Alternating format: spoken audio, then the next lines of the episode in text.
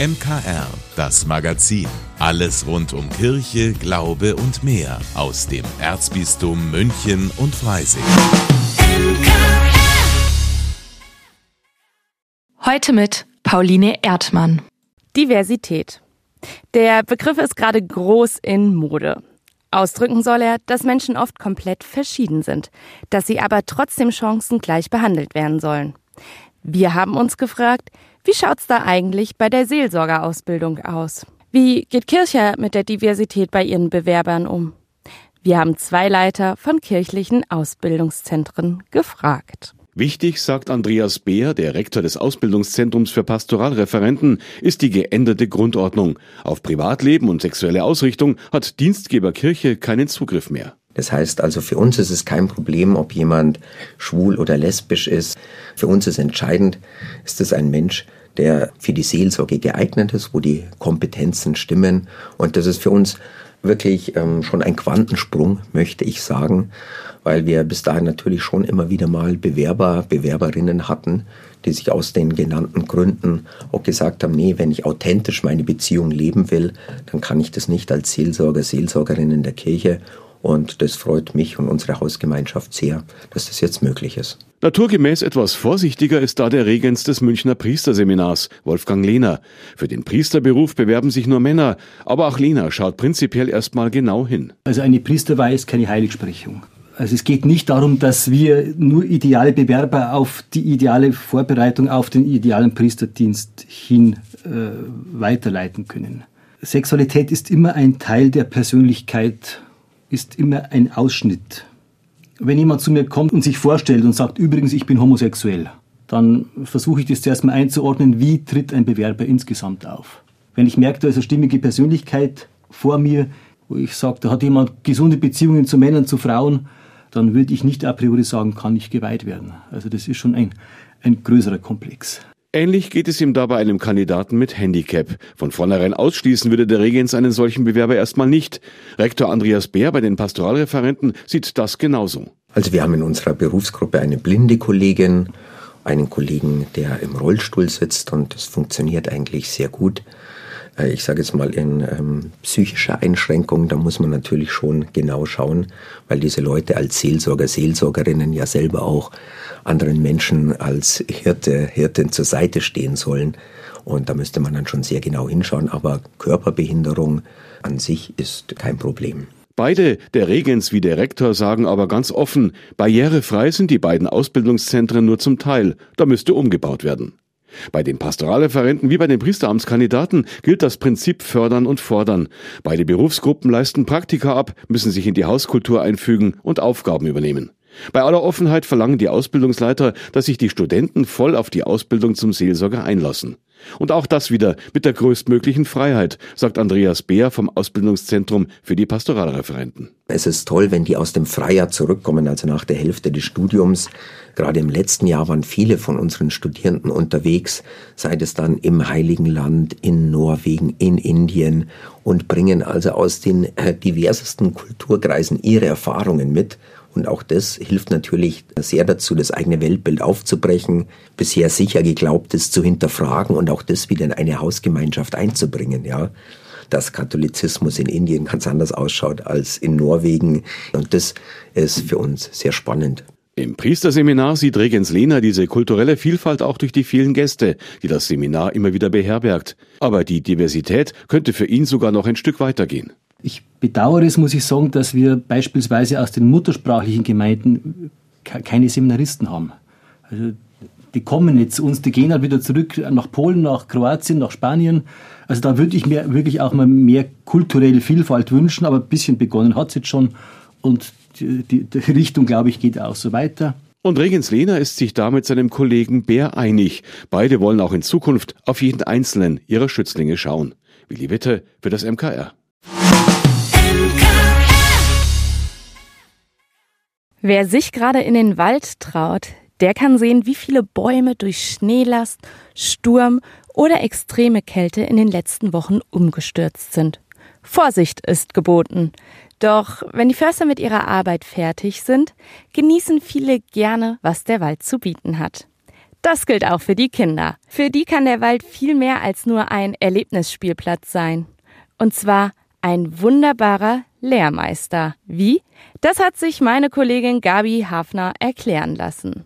Statt still zu sitzen und mit Stift und Papier zu hantieren, können immer mehr bayerische Schülerinnen und Schüler an der frischen Luft lernen, sich dabei bewegen und vieles im wörtlichen Sinn begreifen. Unterricht im Wald ist ein Programm, das die Schutzgemeinschaft Deutscher Wald ein anerkannter Naturschutzverband vor drei Jahren begonnen hat. Regelmäßig gehen die Kinder nach draußen, erklärt Simon Tangerding, Geschäftsführer des Verbands und Förster. Wir gehen nicht nur in den Wald, wenn es dort einen schönen Tag gibt, einen Wandertag oder einen Ausflug, sondern wir machen dort Mathe, Englisch, Deutsch, aber auch Ethik, Religion oder Sport in den nahegelegenen Wäldern. Schon 500 Lehrkräfte haben sich für das Programm fortbilden lassen. 55 Unterrichtseinheiten für verschiedene Fächer haben Waldfachleute und Pädagogen gemeinsam entwickelt. Vom Wald-ABC bis zu geometrischen Formen. Im Wald lässt sich dafür passendes Lernmaterial finden, auch für fortgeschrittene Aufgaben. Also es wird in der Mathematik, zum Beispiel in der Stochastik geschätzt, wie viele Nadeln wir in einer Fichtenkrone finden und dann anhand von stochastischen Berechnungen zu schauen, wie können wir denn wirklich herausfinden, wie viele Nadeln es dort oben äh, in den Bäumen wirklich gibt. Die Kinder können vieles anfassen und damit auch leichter begreifen, was im Klassenzimmer für manche zu abstrakt bleibt. Ihr Wissen können sie sich so selbstständig erarbeiten. Und ein Effekt, den die Lehrkräfte sehr zu schätzen wissen, Wer sich mit dem Stillsitzen schwer tut, hat im Wald Raum für seine Energien, darf aktiv sein, alles anfassen, herumlaufen.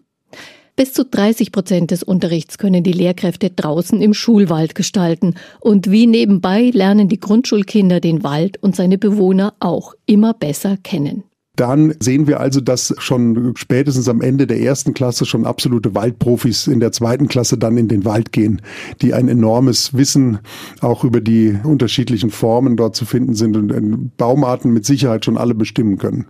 Der Wald nutzt also dem Lernerfolg der Kinder, aber auch für ihn springt dabei etwas heraus. Im Rahmen des Projekts kann sich jede Grundschule einen Schulwald zuweisen lassen. 120 solche Schulwälder gibt's bereits in Bayern. In Frage kommen vor allem Wälder, die der Kommune oder einer Kirchenstiftung gehören.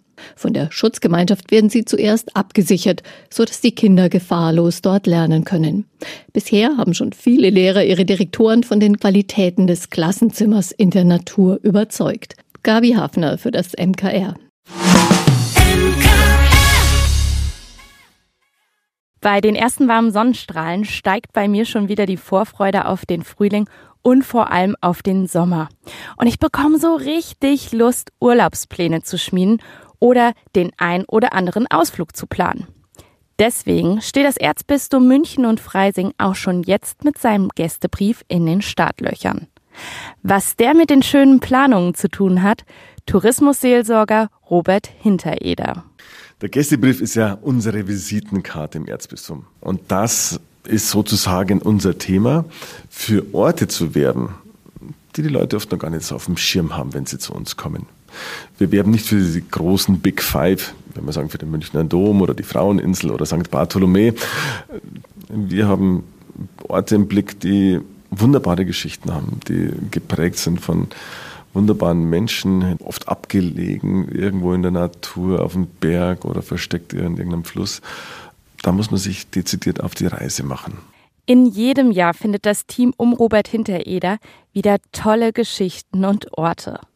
Aufgeteilt in Nord, Süd und die Region München. Auch für Robert Hintereder, der das Erzbistum ziemlich gut kennt, sind da immer wieder schöne Tipps dabei. Wenn ich mir jetzt einen Ort aussuchen dürfte im Süden, dann wäre es wahrscheinlich St. Wolfgang, die kleine Kirche bei Altenmarkt, versteckt mit einem wunderbaren Schlupfstein unter dem Altar. Das ist vor allem für Kinder interessant, mal durchzuschlüpfen.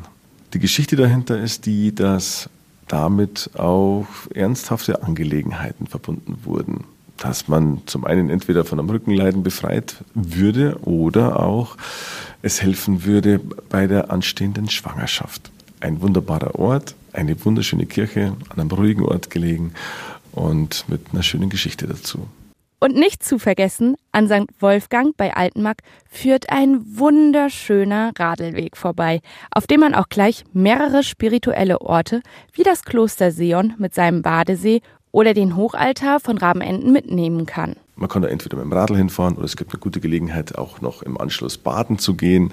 Oder es gibt ein wunderbares Wirtshaus, das man dort noch besuchen könnte. Also der touristische Mehrwert neben dem kirchlichen ist mir wichtig auch die Einheit vorzustellen, immer zwischen Kirche und Wirtshaus sozusagen, zwischen einem spirituellen Mehrwert, aber auch dem Mehrwert einer Freizeitgestaltung. Natürlich gibt es im Gästebrief auch alle Berggottesdienste oder Infos, was die Kirchen auf der Landesgartenschau in Kirchheim geplant haben. Ab dem 14. Februar ist er zu haben.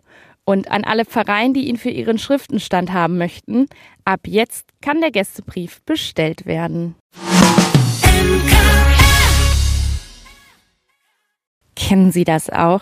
Solche Menschen, die sich am liebsten nicht von ihren angestammten Fleck wegbewegen. Kein Bedarf für Urlaub und schon gar keine Weltreise. Aber was passiert denn jetzt, wenn so jemand ausgerechnet sich in eine Person verliebt, die es heftig in die Welt hinauszieht? Darum geht es in dem Roman, den Gabi Hafner heute in unserem Lesetipp vorstellt. Münchner Kirchenradio Literatur Mein Buch diese Woche nahm mich gefangen mit einem ungewöhnlichen Paar, dessen Beziehung zwischen Freundschaft und Liebe oszilliert und mit der Erzählstrategie, die Iris Wolf für ihren Roman Lichtungen gewählt hat. Darin erzählt sie nämlich Kapitel für Kapitel rückwärts von den jungen Jahren ihrer Protagonisten Lev und Kato zurück in deren Kindheit. In beider jüngster Vergangenheit liegt ein besonderes Ereignis. Die Öffnung des Eisernen Vorhangs 1989. Die Handlung. Lev hat es endlich gewagt und ist aufgebrochen aus seinem kleinen Dorf im Norden Rumäniens und tut, worauf alle warten. Er besucht Kato. Sie ist Kindheitsgefährtin, Lieblingsmensch und wohl seine große Liebe. Bald nach Öffnung der Grenzen Richtung Westen ist sie losgezogen, auf dem Fahrrad, zusammen mit einem neuen Freund. Das ist fünf Jahre her. An Lev schickt sie regelmäßig selbstgemalte Postkarten. Wann kommst du? Stand auf der letzten. In Zürich trifft Lev nun auf eine welterfahrene Kato, die dort mit ihren auf Asphalt gemalten Bildern fasziniert und in einem alten Land Rover wohnt. Die Magie zwischen den beiden, es gibt sie noch, und gemeinsam brechen sie auf. Ein schönes, offenes Ende für einen Roman wäre das, aber hier steht es am Anfang. Lev hatte sich nicht umgedreht damals, um zu sehen, ob Kato zu ihm zurückgeschaut hat, als sie mit Tom aufgebrochen ist, ob ihr die Trennung schwer gefallen ist.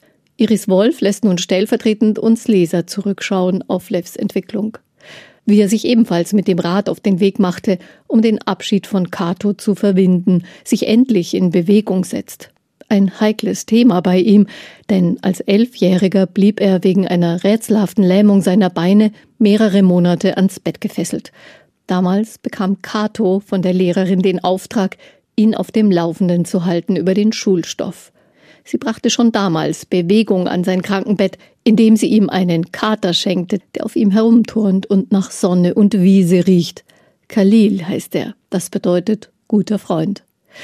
Als Lev wieder gehen kann, wird er von seinen alten Freunden gemieden. So schnell wie möglich raus aus der Schule will er da mit den Brüdern mit ins Waldarbeiterlager, wo sich Imre, der Vorarbeiter, um den Neuzuwachs kümmert. Imre, mit dem er nach der Wende das Sägewerk privatisieren wird und Kato wartet jedes Wochenende darauf, dass Lev zurückkommt. Levs Vater starb, als er fünf war. Die Reise zurück offenbart aber auch eine weitere traumatische Erfahrung, die Lev in Begleitung des Großvaters machte und die seine Lähmungen ausgelöst hat. Der Sound bei Iris Wolf macht der Ton die Musik. Ihre Sprache zu lesen ist auch ein sinnliches Erlebnis und ein Geschenk. Es scheint, als habe die Autorin ihre feine, zurückhaltende, aber bilderreiche Sprache extra dafür entwickelt, um die tiefen Verbindungen zwischen Menschen und zur Natur sichtbar zu machen, die viele ihrer Figuren auszeichnen. Die Autorin Iris Wolf wurde 1977 in Hermannstadt, Rumänien, als Tochter eines Pfarrers geboren. Sie lebte später auch im Banat, einer anderen Region Rumäniens mit hohem deutschen Bevölkerungsanteil, bis die Familie 1985 auswanderte. In Marburg studierte sie deutsche Sprache und Literatur. Religionswissenschaft sowie Grafik und Malerei. Heute lebt sie in Freiburg. Bekannt wurde sie 2020 mit ihrem Roman Die Unschärfe der Welt, der mehrfach ausgezeichnet wurde.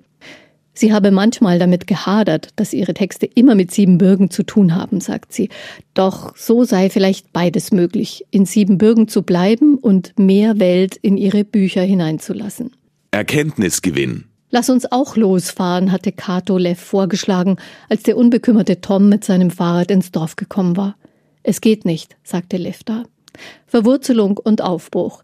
Iris Wolf forscht erzählend nach den tieferen Ursachen für diese unterschiedlichen Lebensbedürfnisse und zeichnet gleichzeitig ein liebevolles Porträt einer Kulturlandschaft an der Peripherie Europas, die mit ihren Bräuchen noch ein Fenster zur Vergangenheit offen lässt.